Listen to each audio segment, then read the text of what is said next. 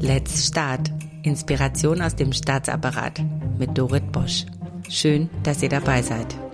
Ich stelle euch inspirierende Menschen vor, die mit Mut, Offenheit und Kreativität unser Staatswesen transformieren. Ganz nach dem Motto, wir sind der Staat.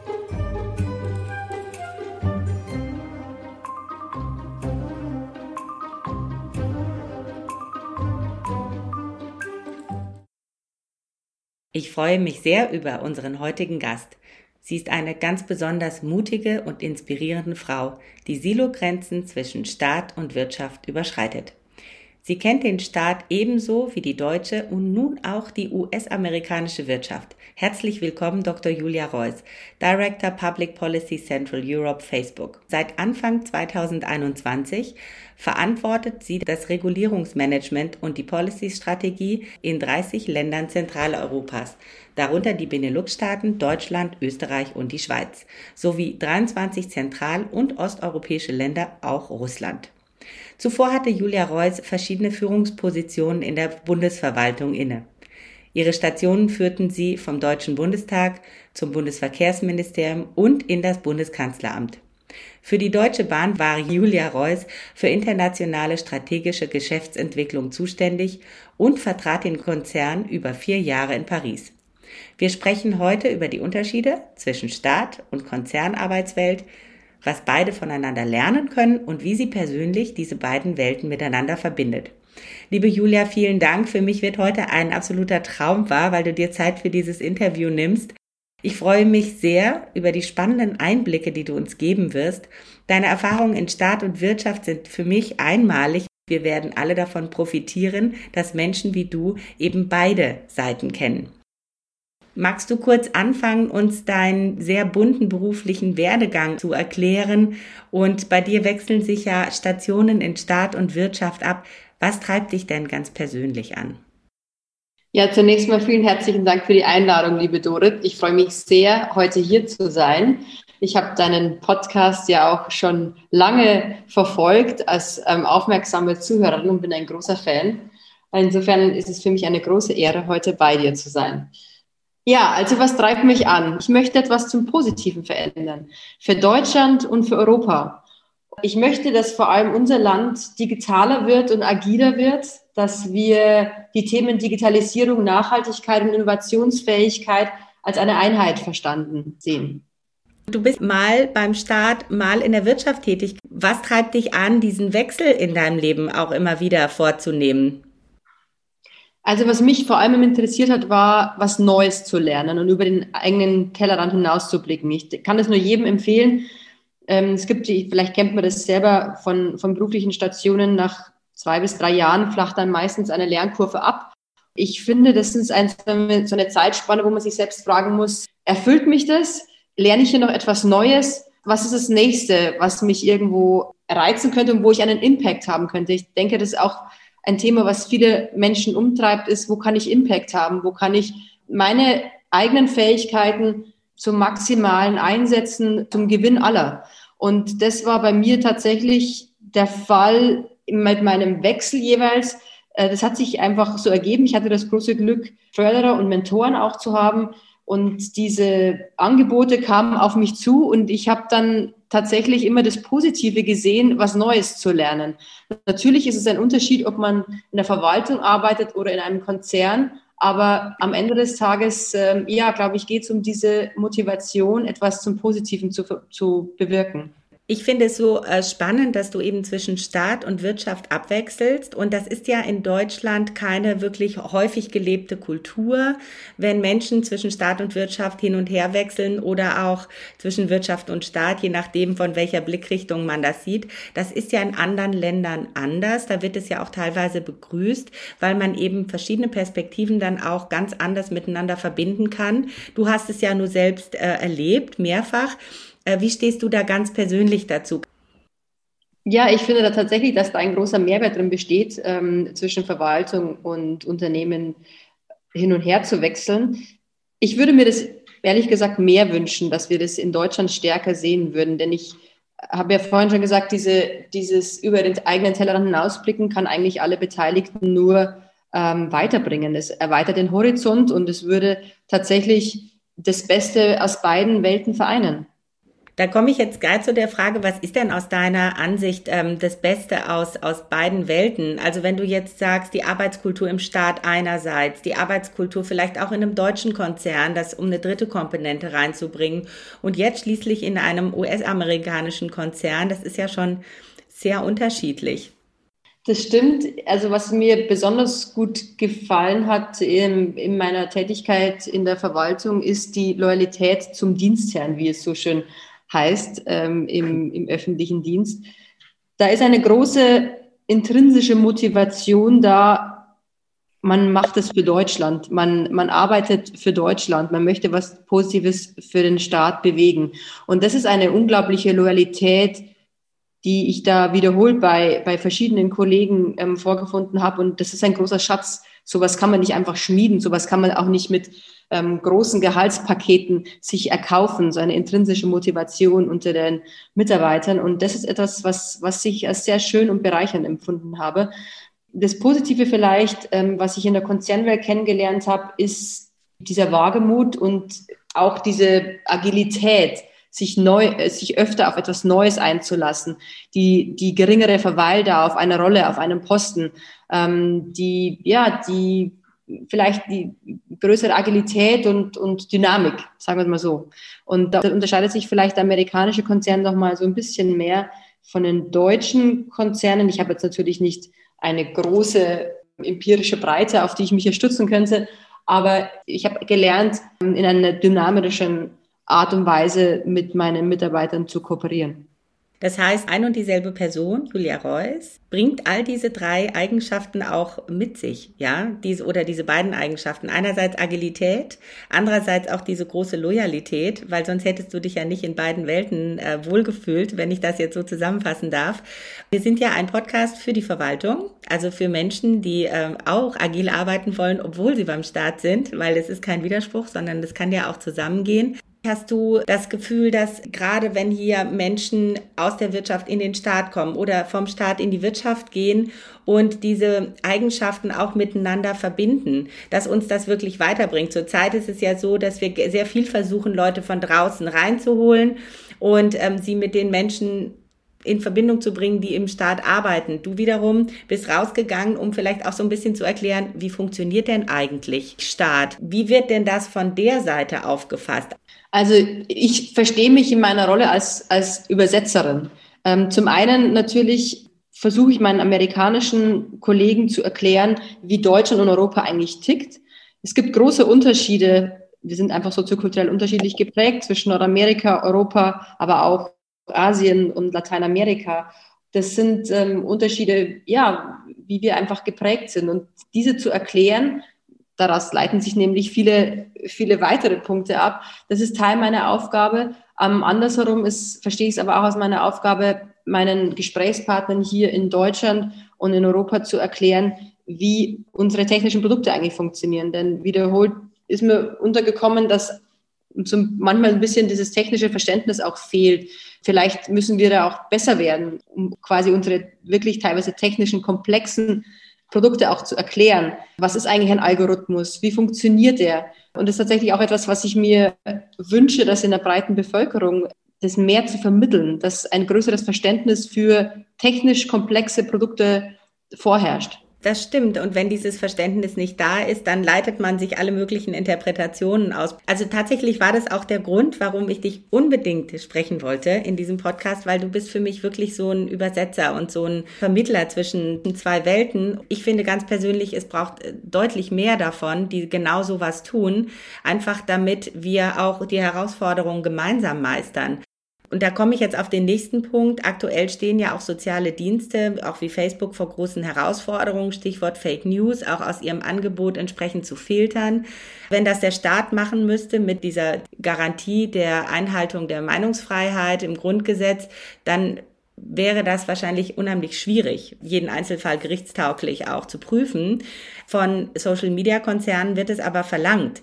Und soweit ich weiß, sind da auch die Ressourcen enorm aufgestockt worden, um eben das ganze Prozedere auf fair Hand zu haben, dass es eben nicht nur um Technik geht, sondern auch, wie kann Technik äh, missbraucht oder gebraucht werden, um gewisse Meinungen auch zu verbreiten.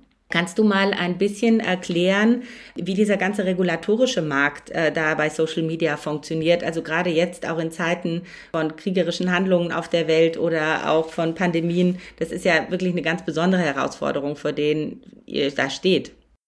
Absolut.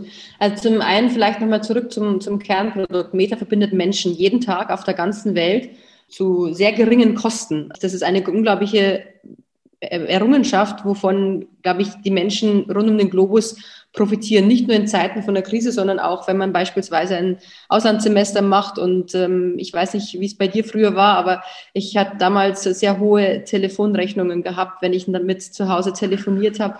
Ähm, heute mit WhatsApp-Telefonie ist es ähm, nahezu gratis. Und das ist eine unglaublich tolle Errungenschaft, die ja auf, auf die man auch stolz sein kann. Also eine technische Innovation, die uns alle, glaube ich, weiterbringt. Dennoch ist es natürlich ein, ein Gebiet, wo ähm, gerade auch was Social Media Plattformen anbelangt, das sehr neu ist. Das heißt, da gibt es noch oder gibt es bisher relativ wenig regulatorischen Rahmen dafür. Wir sind definitiv oder wir, wir plädieren für einen solchen Rahmen, denn es würde uns helfen, unsere Entscheidungen von unserem Rahmen abzuleiten. Und deshalb freuen wir uns auch, dass auf europäischer Ebene der Digital Service Act und Digital Markets Act momentan in der Beratung ist ich finde, ein europäischer Rechtsrahmen, also eine einheitliche Gesetzgebung in allen europäischen Mitgliedstaaten ist, ist absolut notwendig, auch um eine Harmonisierung in dem Bereich hinzubekommen, der uns ähm, auf Augenhöhe mit anderen großen Märkten bringt, nämlich Vereinigte Staaten oder Asien. Also da ist diese kritische Größe auch ganz wichtig. Vielleicht nochmal kurz zurück zu diesen schwierigen Entscheidungen. Du hast schon darauf hingewiesen, diese Balance zwischen auf der einen Seite verantwortungsvolle Entscheidungen treffen und auf der anderen Seite dieses hohe Gut der Meinungsfreiheit zu bewahren. Das ist ein sehr, sehr schmaler Grad und eine, eine unglaublich, ja, eine, da gibt es oft keine Schwarz-Weiß-Antworten. Vielleicht ein kurzes Beispiel aus dem aktuellen Konflikt zwischen Russland und Ukraine. Ihr habt vielleicht mitbekommen, dass auch die Google russisch staatsnahe Medienkonzerne wie Sputnik und Russia Today auf den Plattformen in Europa blockiert. Das ist eine Entscheidung gewesen, die wir in Absprache mit den Regierungen der jeweiligen Länder getroffen haben. Einfach deshalb, weil es gab wieder keinen, kein, keine Blaupause dafür. Ne? Also sowas gab es bisher nicht. Und die Frage ist, wie trifft man eine solche schwierige und doch sehr weitreichende Entscheidung? Ja, eine große Einigkeit bestand, als einfach diese Kanäle zu, zu Kriegspropagandazwecken missbraucht wird und wir der Meinung sind, dass und auch die Regierungen jeweils der Meinung waren, dass es verhindert werden muss. Und auf der anderen Seite man natürlich auch sagen muss, ähm, ja, es gibt irgendwo dieses Gut der Meinungsfreiheit und wo endet dieses Gut und wo beginnt der Schutz der anderen. Diese Abwägung ist eine, eine sehr schwierige, die wir ungern alleine treffen und uns deshalb gerade bei diesem schwierigen Punkt sehr eng mit den jeweiligen Regierungen abgestimmt haben. Und wir waren ja auch sehr eng im Austausch mit der Europäischen Kommission. Es gibt ja auch noch andere große Herausforderungen beim Technologiewandel, bei der Klimaveränderung. Also all diese ganzen Fragen, wie werden wir mal arbeiten, wie werden wir uns ernähren, wie kommunizieren wir miteinander, wie kommunizieren wir mit Andersdenkenden, das war jetzt gerade das Beispiel. Wie organisieren wir uns in einer Demokratie, wie wehren wir uns in einer Demokratie. All diese Themen sind ja gar nicht mehr leistbar von Staaten. Jetzt geht es darum, wie können denn Staaten mit großen Konzernen besser zusammenarbeiten und welche Rolle spielen auch gerade solche Menschen wie du, die gerade sich in diese Situation begeben und sagen, ich möchte hier gerne vermitteln, ich möchte, dass wir das hier auch zusammen schaffen. Bräuchte es da vielleicht noch mehr Anstrengung, um gerade dieses Zusammenarbeit zu forcieren und auch transparent zu machen? Ich fände es sehr begrüßenswert. Ich denke, es ist von so einem Austausch könnten alle Beteiligten nur profitieren. Austausch fördert immer Wissen und ähm, Wissen ist das mächtigste Instrument ähm, gegen, gegen Angst und Unsicherheit. Und äh, ich denke noch einmal, was die Komplexität unserer, unserer technischen Produkte anbelangt, da sind wir nicht alleine. Es gibt ja auch viele andere Tech-Konzerne, ähm, die auch komplexe Produkte entwickeln. Wir sind natürlich sehr stark im Fokus aufgrund unserer Reichweite. Das ist auch vollkommen legitim. Ich denke eben, dass, dass wir hier ähm, noch stärker in den Austausch gehen müssen. Ich bin absolut der Meinung, dass mit einer stärkeren Kooperation beide Seiten ähm, nur gewinnen können. Und auch diese, diese, wie du sagst, diese Herausforderung, vor, vor der wir oder vor dem wir auch alle stehen, Klimakrise, wie bewältigen wir das? Ähm, wie nutzen wir ähm, die Schlüsseltechnologien verantwortungsvoll? Wir haben auf unserer Plattform sehr viel mit KI zu tun. Das ist ein unglaublicher Mehrwert, wenn man es richtig einsetzt. Und ich ähm, bin da sehr, sehr offen zu sagen, wir haben vielleicht in der Vergangenheit nicht immer alles richtig gemacht, aber wenn wir jetzt mit dieser Erfahrung, die wir gemacht haben, proaktiv ähm, auch auf unsere Gesprächspartner zugeht, unsere Produkte gut erklärt, können wir gemeinsam einen Rechtsrahmen hinbekommen, der, der unsere Produkte einfach einen gesellschaftlichen Mehrwert bietet. Und das ist so ein bisschen mein Ziel, wo ich hin möchte. Ja, das äh, hast du ja in der ersten Frage schon so angedeutet. Und äh, jetzt wird es, glaube ich, nochmal ganz konkret. Vielen Dank für die für die Klarstellung. Niemand kann es irgendwie alleine richten. Wenn natürlich ein Konzern so eine Reichweite hat, hat er natürlich dann auch, das merkt ihr ja auch, eine Wahnsinnsverantwortung, genauso wie Staaten eine große Verantwortung haben. Vertrauen ist ja gerade sehr wichtig, wenn es um Unsicherheiten geht. Was glaubst du denn, was können beide Seiten auch ein Stück weit tun, im gemeinsamen tun, um dieses Vertrauen auch zu stärken? Ich glaube, dass ähm, Aufklärung und Bildung ein Schlüssel ist wenn beide Seiten hier einen, einen Beitrag leisten, in der Gesellschaft für Aufklärung und Bildung zu sorgen, wenn es um technischen Fortschritt und Innovationen geht, haben alle was davon. In der Bevölkerung herrscht natürlich zum, zum, zum Großteil eine gewisse Skepsis vor. Ähm, nicht bei allen, aber ich meine, wir kennen uns jetzt oder, oder haben im Alltag sehr viel mit technischen Produkten zu tun. Das ist nicht bei allen der Fall. Ähm, oder es gibt nur rudimentäre Kenntnisse über die, äh, über die einzelnen Produkte. Und ich finde, das muss sich ändern. Denn wie wir vorhin schon gesagt haben, je mehr Aufklärung darüber besteht, desto weniger Berührungsängste gibt es und desto mehr durchdringt man tatsächlich auch den Nutzen. Und deshalb würde ich mir wünschen, dass man mehr, dass man auch an Schulen dran geht, ja, und nochmal zu erklären, es gibt einen Algorithmus, es ist per se nichts Schlimmes, es muss einfach nur kapieren, wie er funktioniert. Und ist auch per se nichts Schlimmes, Daten zu verwenden, ähm, aber in einem gesicherten Rahmen. Und ähm, wenn man weiß, was mit seinen Daten passiert, ist man selbst der Herr über seinen Daten und man kann entscheiden, was damit passiert. Es gibt dahingehend auch schon eine europäische Gesetzgebung, die SGVO, die einen solchen Umgang mit Daten einfach regelt und zwar in einem europäischen Rechtsrahmen. Das ist tatsächlich ein, ein, ein Beispiel, wo es gelungen ist, vielleicht nicht in allen Strecken sehr userfreundlich. Wir kennen alle diese lästigen Cookies, die wir anklicken müssen, wenn wir eine neue Seite öffnen. Aber der Ansatz ist an sich gut gewählt. Ja, man möchte einen sicheren Rechtsrahmen für den Umgang mit Daten schaffen. Und das ist eine wichtige Voraussetzung, auch wenn es um Innovationen geht. Ich möchte auch, dass in Deutschland Startups eine Chance haben, weil wir eine sichere Gesetzgebung haben, weil wir hier einen Rechtsrahmen haben, der weiterhin auch Innovation ermöglicht. Wir haben in den letzten Jahrzehnten viel Brain Drain gesehen Richtung Silicon Valley. Warum? Weil die jungen Leute oder Gründer grundsätzlich gedacht haben, dort sind die Möglichkeiten besser. Ich spreche jetzt nicht von, von den finanziellen Möglichkeiten, sondern einfach, was die, die rechtlichen Rahmenbedingungen beziehungsweise die grundsätzlichen Voraussetzungen zur Gründung eines Unternehmens anbelangt. Das ist bei uns leider so ein bisschen verloren gegangen. Ich würde mir wünschen, dass durch eine kluge Regulierung der Standort Deutschland für Gründer attraktiv ist, auch insbesondere was Tech-Innovation anbelangt. Diese Regulierung, ist es etwas, was du denkst, das muss man auch gemeinsam angehen und gemeinsam durchdringen und den Menschen das auch erklären? Also ein Gemeinschaftswerk. Da müssen wir auch, ich spreche jetzt nicht nur für Meta, ich glaube, da gibt es auch genug andere Tech-Konzerne, die hier nochmal ähm, offensiver ähm, aufklären müssen. Also wenn man diese, diese Aufgaben gemeinsam, äh, sage ich mal, als gemeinsame Aufgaben versteht, jetzt ganz unabhängig davon, wie dann die Rollenverteilung im Letz letztendlich im Doing ist, dann ist es ja schon so, also zumindest fällt mir das oft oft auf, wenn ich mit Unternehmern zu tun habe. Das ist dann, ist dieser, diese, diese Tech-Begeisterung auf der einen Seite und auf der anderen Seite diese latente Angstverwaltung. Ähm, ich weiß nicht, das kennst du bestimmt, diesen Zustand. Wie gehst du denn jetzt ganz konkret damit um? Ich bin grundsätzlich immer für Tech-Optimismus, ähm, weil ich sehe in der Innovation immer eher die Chance als die Bedrohung. Das würde ich mir auch vom weiten Teil der, der, Bevölkerung wünschen, weil ich glaube, dass eine Portion ähm, Optimismus uns allen gut täten. Ich, ich find, bin natürlich auch der Meinung, dass, dass man auch ähm, über, über mögliche Gefahren reden muss, ja, und die auch offensiv zu adressieren, hilft, glaube ich, beiden Seiten am Ende des Tages. Wenn wir jetzt beispielsweise von der nächsten Entwicklung des Internets sprechen, Vielleicht habt ihr schon mal von dem Begriff Metaversum gehört. Das ist, wir haben es momentan in, in, in, im Zeitalter des mobilen Internets und es wird eine weitere Entwicklung geben mit Augmented und Virtual Reality, die immer mehr Richtung äh, virtuelle Welten gehen wird. Und das ist das sogenannte Metaversum. Wir sind da noch ganz am Anfang. Da gibt es momentan auch ähm, viele ähm, Tech-Unternehmen, die in dem Bereich investieren und weiterentwickeln. Ganz stark auch die Gaming-Branche, die in Deutschland ja auch sehr stark ist.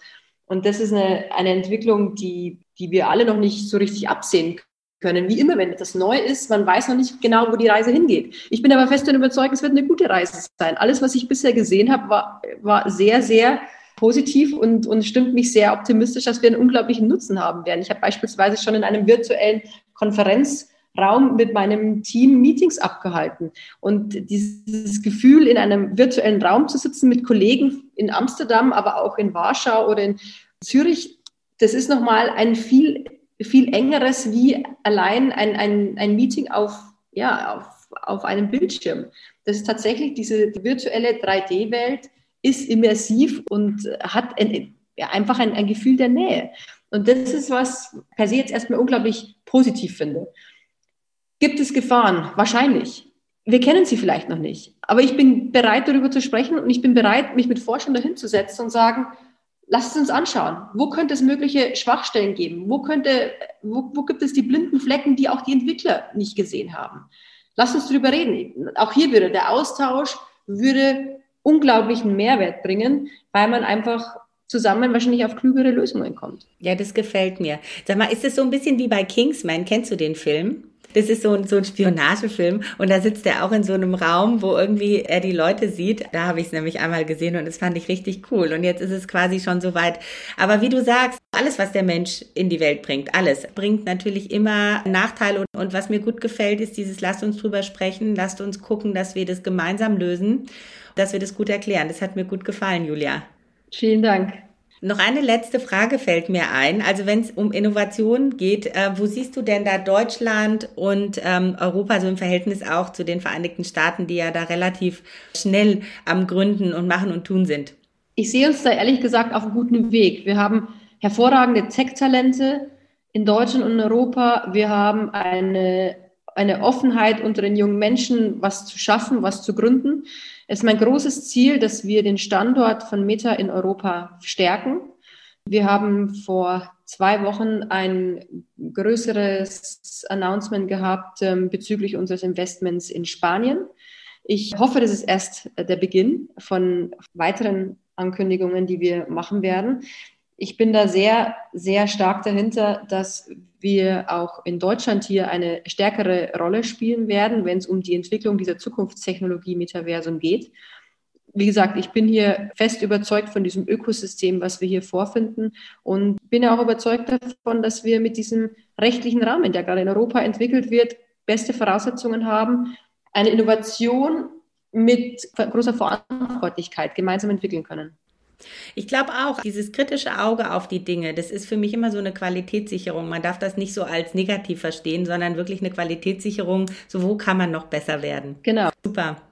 Vielen Dank, liebe Julia. Du bist für mich wirklich ein offener Mensch, ein Grenzgänger, ein Grenzüberschreiter, ein zwischen den Silos tanzende, mutige, inspirierende Frau, die uns zeigt, dass die Welt, die eigene Welt auch viel größer sein kann, als man denkt. Ganz lieben Dank, dass du dabei warst. Vielen Dank, Dore. Danke für die Einladung und mach weiter so. Und das war es bei Let's Start, Inspiration aus dem Staatsapparat mit Dorit Bosch. Schreibt mir gerne und abonniert diesen Kanal, damit ihr keine Folge verpasst. Let's Start. Viel Spaß bei der Umsetzung.